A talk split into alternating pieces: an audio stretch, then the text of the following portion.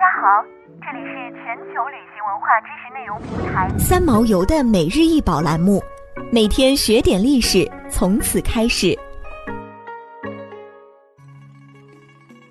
每天学点历史，从每日一宝开始。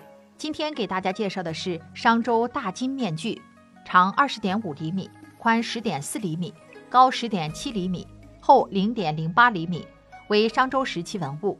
面具为精致。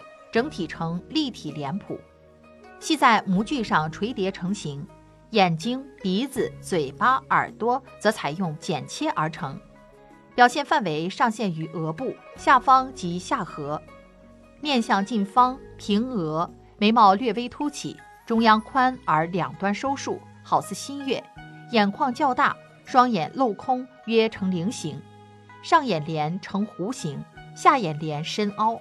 整个脸部丰满，表情威严，具有一定写实风格。现收藏于金沙遗址博物馆。二零零七年，这件金面具出土了。根据考古工作者推测，这件面具过去也是戴在青铜人头像上的，但与之配套的人头像，截止目前还未发现。商周大金面具具有重大的历史、艺术和科学价值。是研究商周时期成都地区古蜀文明金器加工工艺、青铜文明以及四川盆地与外地文化交流的重要实物资料。在表面打磨光亮，里面未经打磨，较为粗糙。从面具的造型上，有专家认为这是吸收了西亚近东文明的类似文化元素，再由古蜀人按照自身的文化传统加以改造创新而成。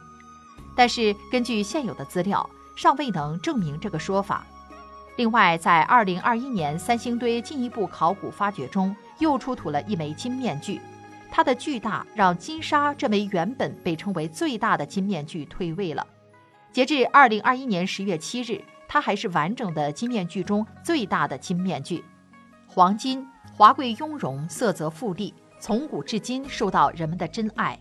商代，中国北方地区、中原地区、西南地区都相继出现了金器，但在全国其他区域，商周时期的文化中出土的金器却很少，且基本为装饰品。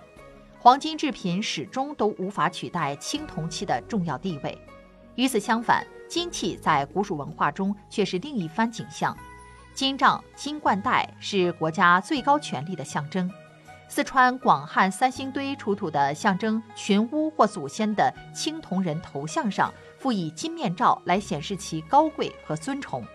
金沙遗址出土的黄金面具也是如此。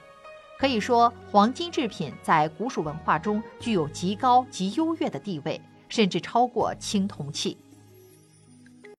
想要鉴赏国宝高清大图，欢迎下载三毛游 App，更多宝贝等着您。